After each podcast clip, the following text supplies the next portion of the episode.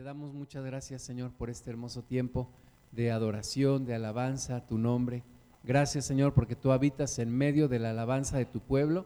Y te pedimos, Señor, que no te retires de, nuestra vida, que no te apartes de nosotros, sino que al contrario sigas hablando a nuestro corazón. Y, Señor, que este tiempo sea bien aprovechado en tu presencia, conociendo de tu propósito y tú hablando a nuestro corazón. Reprendemos toda incredulidad, toda distracción, toda carga, toda preocupación, la echamos fuera y pedimos, Señor, que tú nos guíes en este tiempo y que tú nos hables. En el nombre de Jesús. Amén. Bueno, pues eh, le doy gracias a Dios que mi hermano Claudio empezó con esta cita y es la misma que Dios me dio a mí también. El, el Espíritu Santo nos quiere hablar, Dios nos quiere hablar a nuestro corazón. Dice Jeremías 18, versículos del 1 al 4, palabra de Jehová que vino a Jeremías diciendo, levántate y vete a casa del alfarero, y ahí te haré oír mis palabras. Y descendí a casa del alfarero, y he aquí que él trabajaba sobre la rueda, y la vasija de barro que él hacía se echó a perder en su mano, y la hizo otra vasija según le pareció mejor hacerla. El profeta Jeremías, y bueno, vemos a lo largo de la Biblia cómo Dios usa parábolas, usa experiencias reales para hablar a la vida de, de, su pueblo. Y en este caso Dios le dice a Jeremías, vete a la casa del alfarero, ¿verdad? Dios no le dice, imagínate tal y tal, no. Dice, ve a la casa del alfarero y observa lo que él hace y allí te voy a hacer oír mis palabras. Entonces Dios no le, no le dice nada, sino hasta que él va a casa del alfarero y dice la Biblia que así lo hizo, fue a la casa del alfarero y vio cómo él trabajaba sobre la rueda, esa, esa rueda que da vueltas y, y, el barro está ahí encima y cómo el alfarero pone sus manos sobre ese barro y mientras va dando vueltas, eh, antes se hacía con un pedal, ahora pues ya hay motores, se da, va dando vuelta y las manos del alfarero hábilmente van moldeando el barro de tal manera que se hace la vasija o lo que el alfarero esté haciendo. Dice el versículo 4 que la vasija que él hacía se echó a perder en su mano. Estaba muy contento haciendo la vasija, estaba Jeremías observando todo, de repente se le echa a perder, ¿verdad? No es lo que él quiere. ¿Y qué hace? La deshace y vuelve a hacer otra vasija según mejor le pareció hacerla. Como yo sé que tal vez como yo nunca hemos estado en una, en, un, en una casa del alfarero, les quiero mostrar este video que dura un minuto, a ver si se puede observar. Y fin de la historia. Muy breve, pero pues muestra lo que hace el alfarero y precisamente lo que Dios le quería mostrar a Jeremías. Déjenme quitarlo. Entonces ahí está el alfarero tomando el barro, ya lo vieron cómo lo hace, bueno, se ve un poquito tenue la imagen, pero ahí está dándole vuelta a la rueda, las manos sobre el barro y haciendo, pero de repente nos sorprende cómo lo toma y lo tira y dice, hay que volver a empezar. Entonces dice Jeremías 18, 5, entonces vino a mí palabra de Jehová diciendo, está Jeremías viendo todo esto y ahí le viene la palabra de Dios Jeremías fue obediente, ir a la casa del alfarero, observar lo que estaba haciendo y entonces ahí le viene la palabra de Dios. Dice, y vino a mí palabra de Jehová diciendo, no podré yo hacer de vosotros como este alfarero, oh casa de Israel. Y la pregunta es para ti, para mí, para cada uno en lo personal. Dios nos está preguntando, ¿no podré yo hacer de ti como este alfarero? ¿No podré yo hacer lo mismo que este alfarero? Dice Jehová.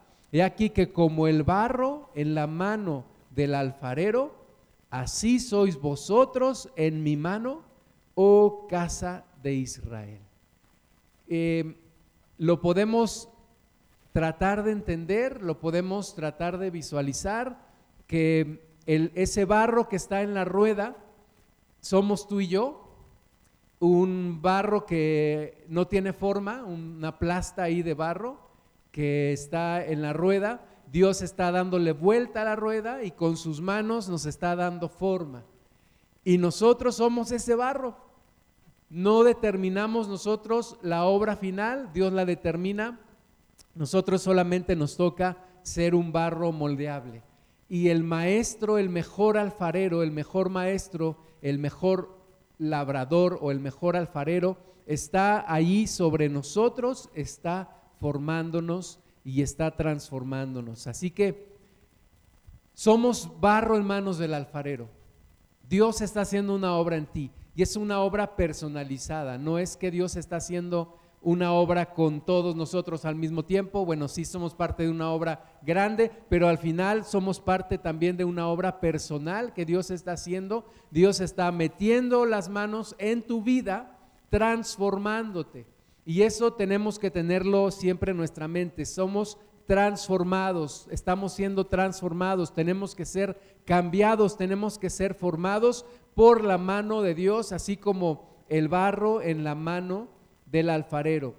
He estado escuchando esta semana, la, semana pasada decíamos que Dios nos ama tal como somos, pero nos ama tanto que no nos va a dejar como somos. Dios nos va a transformar, Dios nos va a cambiar, Dios nos va a dar forma, Dios va a hacer una obra en cada uno de nosotros y esta obra se llama santificación.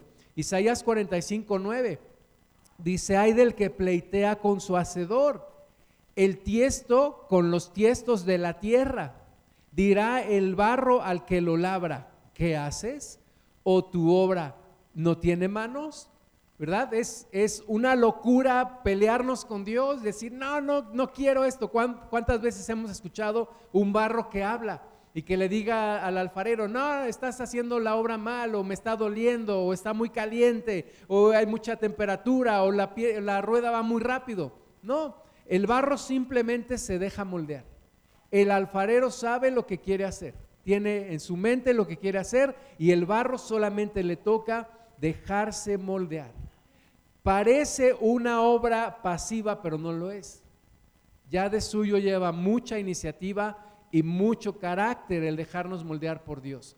Pero Dios quiere transformarnos. Entonces, no nos conviene pleitear con, con, nuestro hacedor, no podemos decirle qué estás haciendo o no podemos cuestionarle qué haces o qué quieres hacer o por qué me tratas así, ¿verdad? Dios tiene un propósito. Solamente asegúrate que las manos de Dios están en tu vida y que Él va a transformarte. La Biblia dice que fiel es el que comenzó la obra para terminarla. Entonces, si Dios ha empezado una obra contigo, Dios es fiel para terminar esa obra. Ahora, ¿qué es lo que Dios quiere hacer? Isaías 13:12 dice, haré más precioso que el oro fino al varón y más que el oro de Ofir al hombre. ¿verdad? Dios tiene un propósito grande, una obra maravillosa la que Dios quiere hacer en tu vida, transformarte de tal manera que seas más fino que el oro, transformarte de tal manera que seas más, más fino que el oro de Ofir. No se sabe exactamente dónde era esta región de Ofir. La Biblia dice que Salomón mandó traer oro de esa región para construir el templo era un oro purísimo, un oro finísimo. Y dice la Biblia que Dios hará más precioso que el oro más fino al varón, a la mujer, aquel que se deja moldear en sus manos. Y esos somos tú y yo. Salmo 32, 8, te haré entender y te enseñaré el camino en que debes andar. Sobre ti fijaré mis ojos. No seáis como el caballo o como el mulo sin entendimiento, que han de ser sujetados con cabestro y con freno, porque si no, no se acercan a ti. Entonces nos toca a ti y a mí ser un barro moldeable, ser un barro dócil, ser un barro que se, que se deja moldear, ¿verdad? No un barro que Dios lo empieza a moldear y se echa a perder y, pa, y va otra vez. Y otra vez empieza Dios y otra vez se echa a perder y otra vez hay que empezar. Seamos un barro moldeable, seamos un barro dócil, seamos un, un, barro obediente, seamos conscientes de que las manos de Dios están sobre nuestras vidas, que Dios quiere transformarnos, que Dios quiere quitarnos las impurezas, que Dios quiere darnos forma para que seamos útiles en su reino y permitamos que así sea, que Dios así lo haga. Salmo 17, 15. Dice el rey David, inspirado por el Espíritu Santo, en cuanto a mí, veré tu rostro en justicia. Estaré satisfecho cuando despierte a tu semejanza. Esa debe de ser nuestra mentalidad ser transformados, seguir, seguir, seguir siendo moldeados, siendo moldeados, siendo moldeados. ¿Hasta cuándo? Hasta que un día despertemos a la semejanza de Dios, estemos con Él por la eternidad y Dios haya terminado su obra en cada uno de nosotros. Vamos a ver algunas cosas que Dios quiere hacer. Concretamente, la primera, la primera cosa que Dios quiere hacer en nuestra vida es quitarnos el pecado quitar el pecado. Todos hemos sido plastas de barro echadas a perder, ¿verdad? Hemos sido material inútil. La Biblia dice que todos nos descarreamos a una, nos desviamos, todos nos hicimos inútiles, porque desviamos el camino.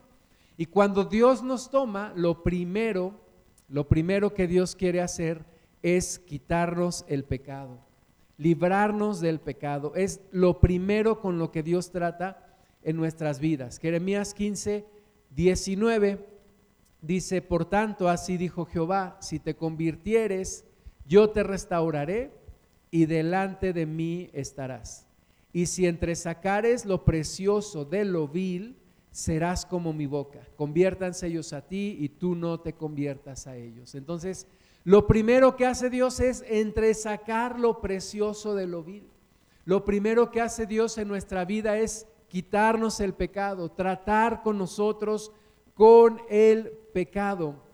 Yo sé que ahora tenemos que ser muy sabios con nuestras palabras y la gente se ofende y la iglesia se ofende, pero no hay otra forma de decir esto. Dios quiere tratar contigo, Dios quiere tratar conmigo con nuestro pecado. Dios no se va a hacer de la vista gorda. Dios no va a decir, ay, mira, no te preocupes, no pasa nada. No, Dios nos confronta y entonces quiere quitarnos toda impureza, de todo pecado, de toda esclavitud. Es lo primerito que Dios va a hacer, quitarnos el pecado. Vamos a Romanos capítulo 6, versículo 20, porque cuando erais esclavos del pecado, erais libres acerca de la justicia. ¿Verdad? Cuando andábamos en el pecado no nos importaba la justicia ni la santidad y andábamos haciendo el desorden y andábamos todo mal. Pero, pregunta, versículo 21, ¿qué fruto teníais de aquellas cosas de las cuales ahora os avergonzáis? ¿Verdad? ¿Qué, ¿Qué bien nos dejó eh, andar en el pecado? Pues nada, pura cruda realidad, puros problemas, más esclavitud, más situaciones problemáticas en nuestra vida. Ningún fruto bueno teníamos de todo lo que hacíamos, porque dice, el fin de ellas es muerte. Versículo 22, más ahora que habéis sido libertados del pecado y hechos siervos de Dios, tenéis por vuestro fruto la santificación y como fin la vida eterna. Porque la paga del pecado es muerte, mas la dádiva de Dios es vida eterna en Cristo Jesús, Señor nuestro. Eh, hablamos de esto la semana pasada, de la santificación, de que Dios quiere tratar con el pecado, quitarnos el pecado, desarraigarnos del pecado. Es lo primerito que Dios va a hacer contigo y conmigo es lo primero que Dios trata. Dios nos, nos, hace acercarnos a Él, como dice en Isaías, vengan pronto, entremos a cuentas, si tus pecados fueren rojos como, como la grana, vendrás a ser limpio como la blanca lana, y si fueren rojos como el carmesí, vendrás a ser blanco como la nieve. Es lo primero que Dios hace, quitarnos el pecado, tratar con nosotros el pecado y librarnos de eso. Es lo primerito que debemos hacer.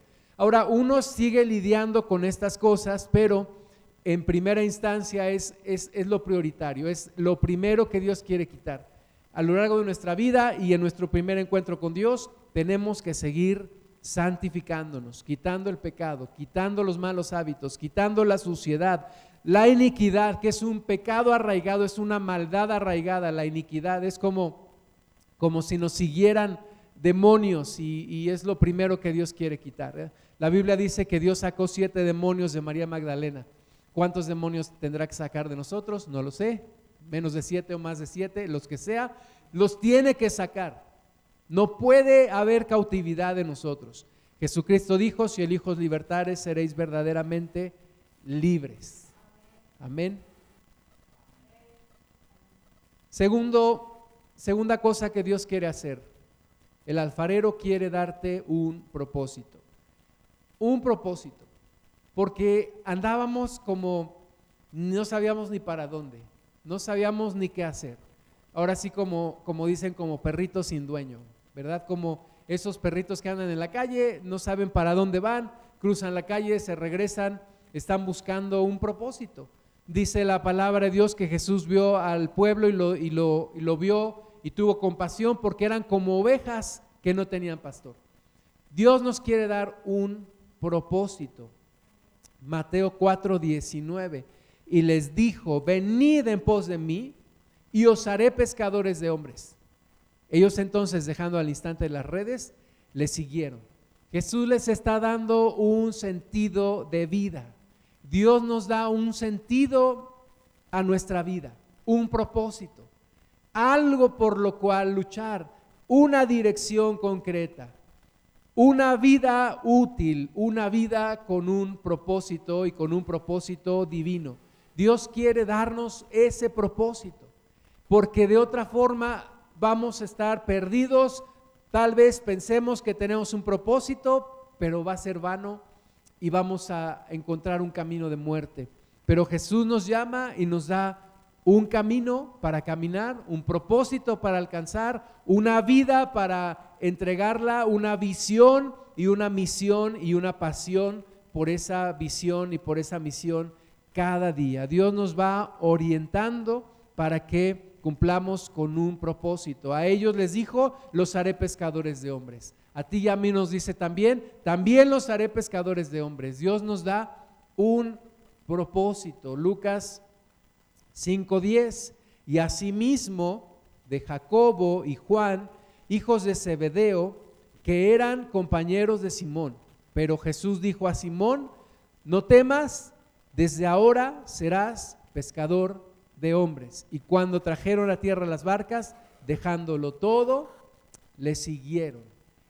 El llamado sigue siendo, ven y sígueme, ven y sígueme, ven y sígueme para darte un propósito. Es el llamado de Jesús a nuestras vidas. Quiere darnos un propósito, una dirección a nuestra vida. Es indispensable que lo sepamos, que lo descubramos y mientras las manos del alfarero van formando el barro, que somos nosotros, Dios nos está hablando y nos está mostrando que hay un propósito para nuestras vidas, una misión que cumplir, una visión que alcanzar, hacia dónde, una dirección, un propósito, un camino. Cuán importante es porque si no, desperdiciaremos nuestra vida. Dios nos quiere dar un destino, un viaje, un camino, un propósito. Una de las cosas que yo más le agradezco a Dios es que rescató mi vida de ser una vida inútil, de estar desperdiciando, 20 años desperdiciando mi vida hasta que Dios se presentó y me da un propósito. Es indispensable que tú y yo sepamos cuál es ese propósito, cuál es ese llamado. Sí es ser pescador de hombres, pero ¿en dónde? ¿De qué manera? ¿Con quiénes? ¿Qué tengo que hacer?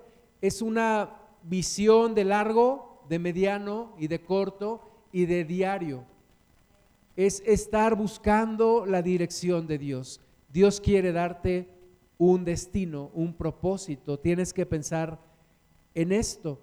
Tercera situación que, que Dios hace, tercer propósito también que Dios tiene con tu vida es edificar sobre tus fortalezas y minimizar tus miserias.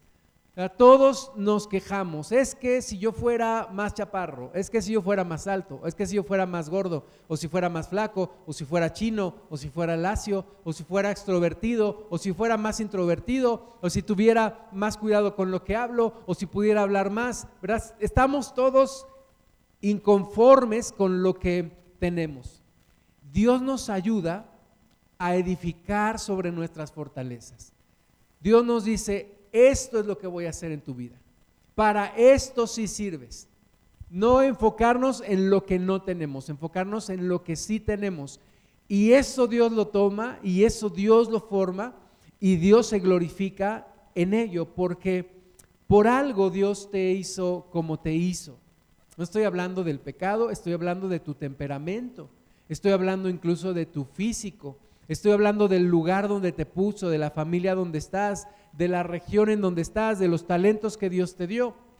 Veamos, y ya mi esposa ha hablado de, Moisés, recordemos un poco acerca de Moisés, Hechos 7:24, dice que al ver que uno que era maltratado lo defendió e hiriendo al egipcio vengó al oprimido.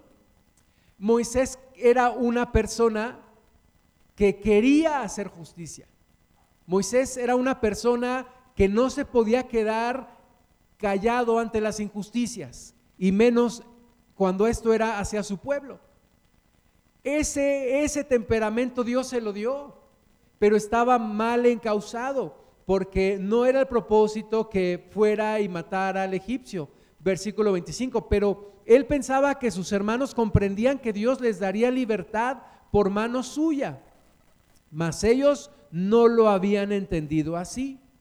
Y al día siguiente se presentó a ellos, se presentó a unos de ellos que reñían y los ponía en paz, diciendo, varones, hermanos sois, ¿por qué os maltratáis el uno al otro? Entonces el que maltrataba a su prójimo le rechazó diciendo, ¿quién te ha puesto por gobernante y juez sobre nosotros? ¿Quieres tú matarme como mataste ayer al egipcio? ¿Verdad? Moisés no podía estar quieto ante la injusticia. Era algo que él tenía en su corazón y le hervía la sangre y él tenía que hacer algo, pero no estaba bien encausado. Sin embargo, Dios lo estaba observando. Versículo 1 de Éxodo 3. Tuvo que pasar 40 años en el desierto. Y dice el versículo 1 de Éxodo 3, apacentando Moisés las ovejas de Yetro, su suegro, sacerdote de Madián, llevó las ovejas a través del desierto y llegó hasta Oreb, monte de Dios. Y se le apareció el ángel de Jehová en una llama de fuego en medio de una zarza y él miró y vio que la zarza ardía en el fuego y la zarza no se consumía. Entonces Moisés dijo, iré yo ahora y veré esta grande visión, por qué causa la zarza no se quema mismo temperamento de Moisés que le hizo intervenir cuando estaba maltratando el egipcio al hebreo, él intervino. Cuando estaban peleando los dos hebreos, él intervino. Y ahora que ve una zarza que ardía, él no dice, ah, pues algo será y se va. No, era la misma curiosidad que él tenía en su temperamento porque Dios se lo dio. Y entonces se acerca y dice, ah, caray, ¿por qué no se consume esa zarza? Voy a ir a ver, tengo que hacer algo. Y entonces va y ahí Dios le habla, versículo 4, viendo Jehová que él iba a ver, lo llamó Dios de en medio de la zarza y dijo, Moisés, Moisés. Y él respondió, heme aquí. No le quitó el temperamento, lo encaminó, porque Dios te lo dio por eso.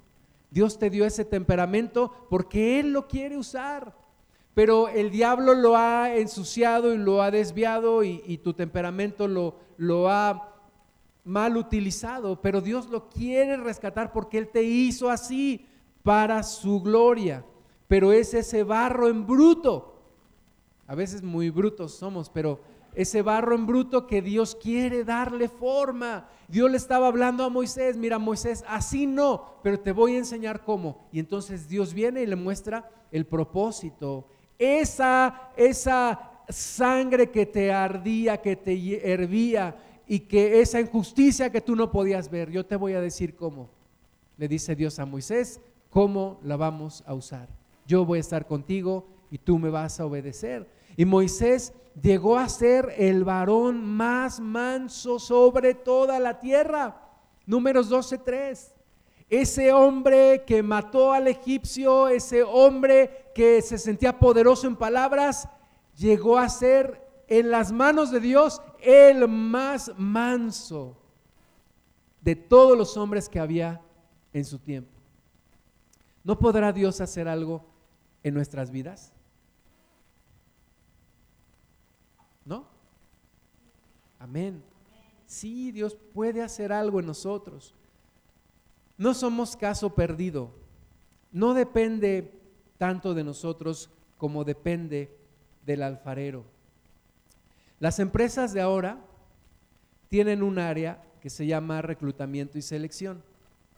Y muchas veces incluso contratan empresas externas y les dicen, oye, quiero que me encuentres una persona, tengo tal puesto, necesito llenarlo, esta es la descripción de funciones, este es el perfil que busco, dame candidatos. Entonces ellos empiezan a buscar, empiezan a, aplicar pruebas, revisan eh, la currícula y finalmente presentan a los candidatos y de algunos de esos candidatos alguien se queda.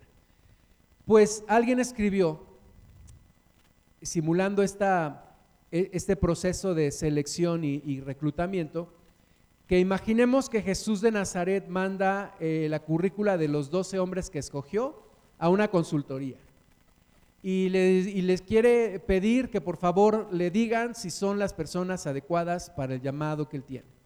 Y entonces les voy a leer el reporte que le da el Galilea Consulting Group a Jesús. Entonces dice el reporte, estimado Señor Jesús de Nazaret, gracias por habernos confiado la currícula de los 12 hombres que usted ha elegido para puestos de responsabilidad en su nueva organización. Los hemos sometido a una serie impresionante de exámenes y los resultados han sido codificados por medio de una computadora con algoritmos de inteligencia artificial. Además, hemos realizado una entrevista personalizada con nuestro psicólogo y consultor en aptitudes para el marketing y gestión de empresas.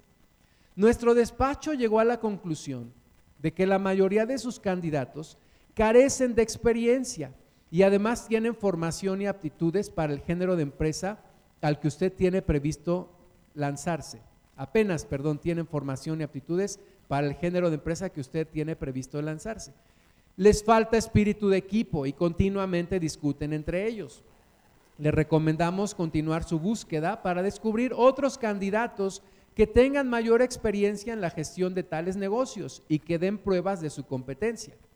Simón Pedro, por ejemplo, es un inestable emocional, muy cambiante en su estado de ánimo, demasiado terco e impulsivo para ser un líder como usted lo propone su hermano Andrés no tiene verdaderamente ningún don especial para asumir responsabilidades. Los otros dos hermanos, Juan y Santiago, los hijos del Cebedeo, sitúan su promoción personal por encima de los intereses del colectivo. En resumen, son unos hijos de mami. Tomás es un incrédulo total en cuanto al éxito del proyecto. Mateo figura en nuestras listas negras de honradez en los negocios de la región. Felipe ni siquiera ha terminado de conocerle a usted lo suficiente como para embarcarse en esta aventura.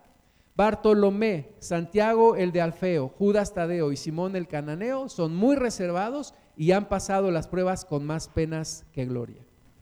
No obstante la incompetencia general de los candidatos, uno de ellos tiene grandes posibilidades. Es capaz e imaginativo apto para cerrar tratos y con sentido muy desarrollado para los negocios. Se hará pronto con influencias entre los más poderosos. Por todo ello, le aconsejamos tomar a Judas Iscariote como administrador y brazo derecho.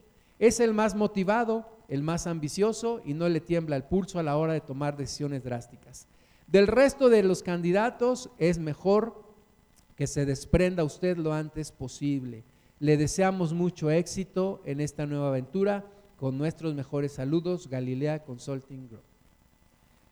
Pues si pensamos un poco en esto, digo, está un poco chistoso, pero si pensamos en esto es la verdad. Esos, esos 12 no tenían mucho futuro. Eran personas comunes y corrientes como tú y yo. Pedro hasta negó al Señor Jesús tres veces. Tomás era un incrédulo. Bueno, todo lo que, lo que dice el reporte. Pero, pero la diferencia fue el alfarero.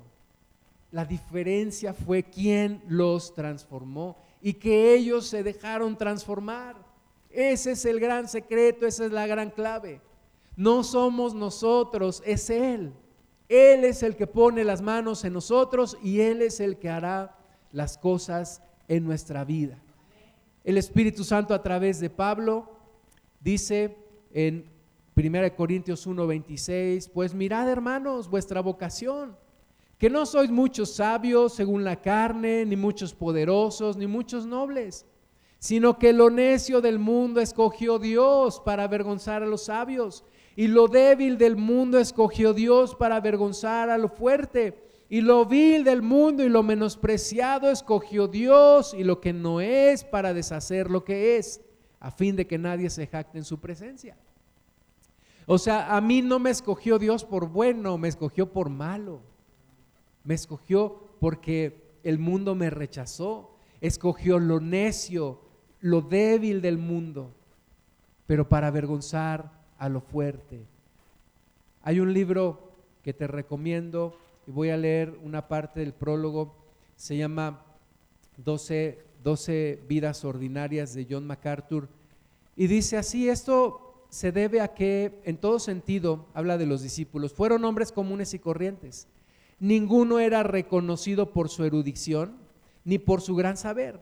No eran grandes oradores ni teólogos. De hecho, vivían al margen de lo que el sistema religioso de los días de Jesús. No sobresalían por talentos naturales o habilidades intelectuales. Por el contrario, todos eran proclives a equivocarse, a fallar, a tener actitudes erróneas a que les faltara la fe y a experimentar amargos fracasos. Y el mejor ejemplo de esto era el líder del grupo, Pedro. Incluso Jesús expresó que eran lentos para aprender y de cierta manera torpes espiritualmente. Ellos representaban todo el espectro político. Uno era un excelote, es decir, un hombre radical decidido a derrotar el gobierno romano por la vía de la violencia. Otro había sido recaudador de impuestos, prácticamente un traidor a la nación judía en pugna con Roma. A lo menos cuatro y posiblemente siete eran pescadores y amigos íntimos de la ciudad de Capernaum y es probable que se conocieran desde niños. Los otros tal vez hayan sido comerciantes o artesanos, porque no se nos dice nada sobre lo que hacían antes de llegar a transformarse en seguidores de Jesús. La mayoría era de Galilea, una región dedicada a la agricultura en la intersección de rutas comerciales. Y Galilea siguió siendo la base de las operaciones para la mayor parte del ministerio de Jesús, y no como algunos podrían suponer Jerusalén en Judea, que era la capital política y religiosa de Israel. Pero con todas sus fallas y debilidades de carácter, como hombres comunes y corrientes que eran, después de la ascensión de Jesús, estos hombres dejaron un impacto indeleble en el mundo. Su ministerio sigue ejerciendo influencia en nosotros hasta el día de hoy. Dios por su gracia los capacitó y usó para inaugurar la difusión del mensaje del Evangelio y trastornar el mundo. Hombres comunes y corrientes, gente como usted y como yo, se transformaron en instrumentos por medio de los cuales el mensaje de Cristo se llevó hasta los confines de la tierra.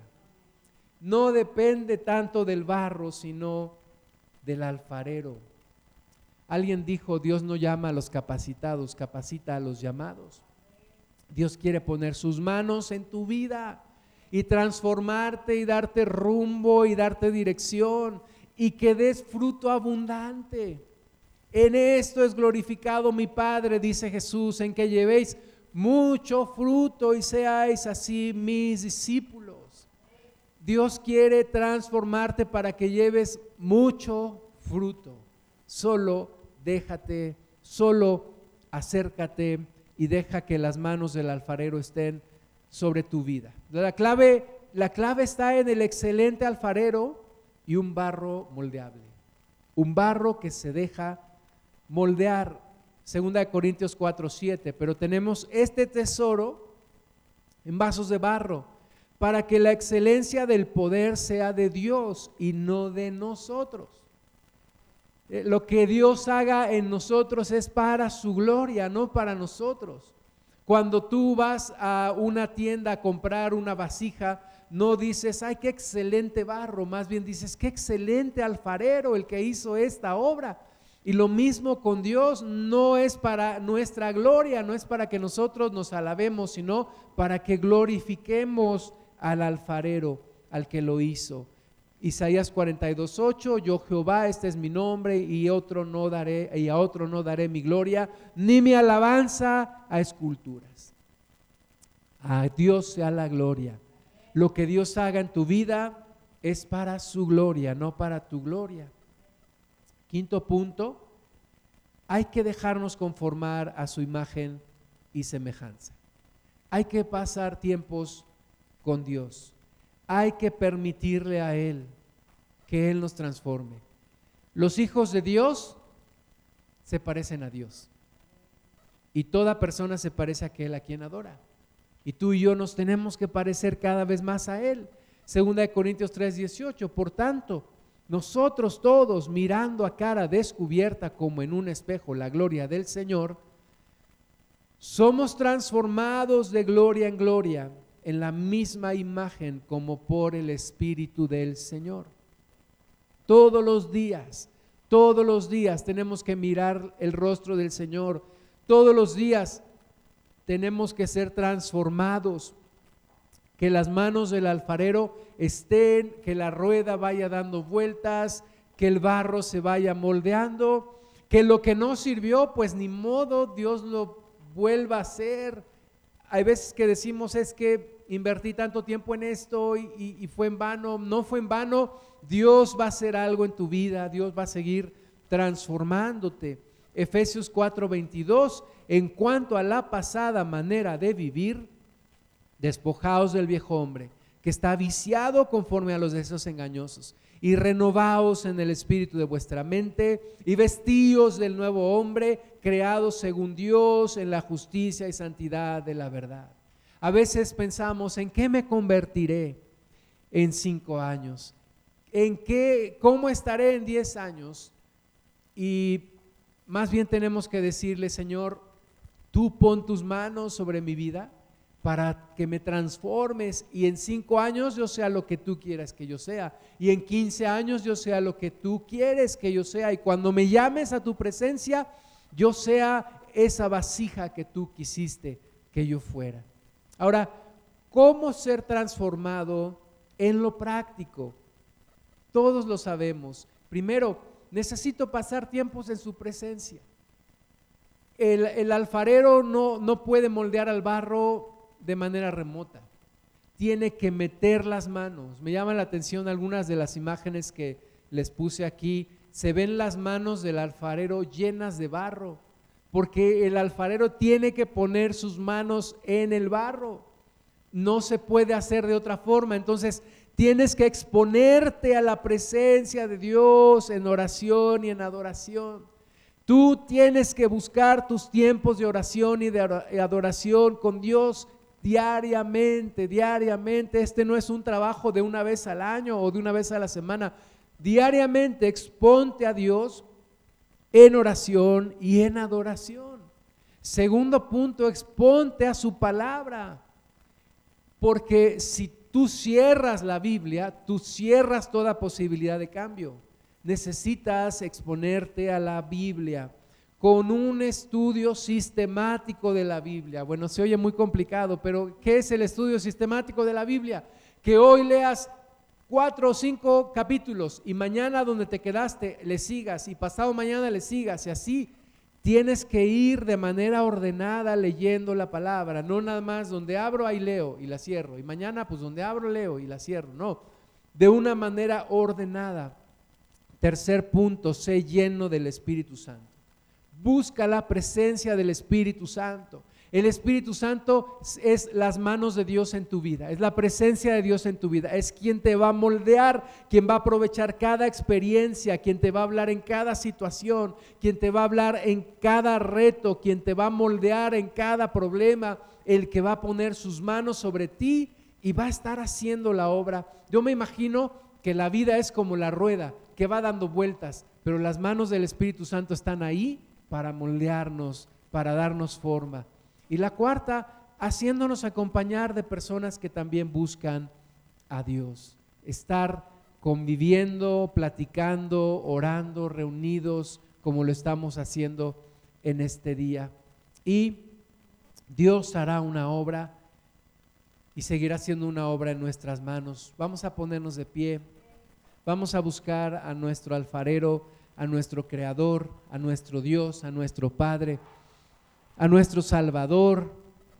Vamos a afinar el oído y pedirle que Él nos muestre qué es lo que quiere hacer en nuestras vidas, que Él nos hable a nuestro corazón, que Él siga moldeándonos, siga transformándonos, que no quite sus manos de nuestra vida.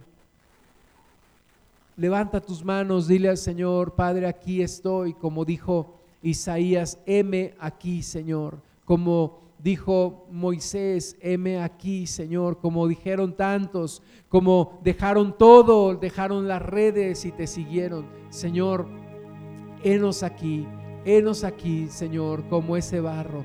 Tú nos formaste del polvo de la tierra y, y nos quieres dar forma, Señor. Tú eres el excelente alfarero, tú eres el gran maestro, tú eres el gran Señor, tú eres el que tiene todo el conocimiento, la sabiduría, la inteligencia, pero también el amor y los cuidados para formarnos. Señor, tómame en tus manos. Dile al Señor, tómame en tus manos, transfórmame, cámbiame, hazme la persona que tú quieres que yo sea. Señor, no determine yo los tiempos ni las sazones, no determine yo los propósitos ni los destinos, Señor, sino solamente tú, solamente tú, Señor. Pon tus manos sobre mi vida. Dile al Señor, pon tus manos sobre mi vida, pon tus manos sobre mí que soy el barro, como ese alfarero toma el barro en sus manos y toma la rueda y da vueltas y va formando y lo que no le gusta lo deshace y lo vuelve a hacer con toda la paciencia, con todo el amor, con toda la calma, pero también con toda la inteligencia y con toda la visión de lo que tú quieres que yo y, y que cada uno de nosotros seamos, Señor. Tú tienes un plan, un propósito grande y maravilloso para cada una y para cada uno. Señor, haznos saber lo que tú quieres hacer de nuestra vida. Destapa nuestros oídos, quita la coraza de nuestro corazón y transfórmanos. Perdónanos, Señor, cuando nos hemos hecho inservibles o cuando nos hemos hecho rebeldes y hemos dicho, ¿qué haces? ¿O por qué lo haces? ¿O por qué me duele tanto? ¿O por qué siento que no avanzo? Señor, perdónanos cuando nos hemos alejado y te hemos pedido que retires tus manos de nuestra vida. Hoy, Señor, te pedimos que vuelvas tus manos a nosotros, que pongas tus manos sobre este barro, que pongas tus manos sobre tu pueblo, Señor, y que sigas transformándonos y que Padre veamos tu gloria cada día, veamos tu rostro como a cara descubierta, no como Moisés que traía un velo sobre su rostro. Señor, quita el velo, quita el velo y muéstrate a nuestras vidas, muéstrate a nosotros, Señor. Abre nuestros ojos y muéstranos tus propósitos y ayúdanos a caminar cada día, Señor. No dejes que nos echemos a perder, no dejes que nos endurezcamos, no permitas, Señor, que quedemos inservibles. Padre, tómanos, tómanos en tus manos, tómanos en tus manos y transfórmanos, cámbianos, haz como quieras de nosotros, Señor, y muestra tu gloria, tu bondad, tu misericordia, tu amor en nuestras vidas, Padre Santísimo en el nombre de Jesús, en el nombre que es sobre todo nombre, Señor, en el nombre de Jesús. Bendigo tu santo.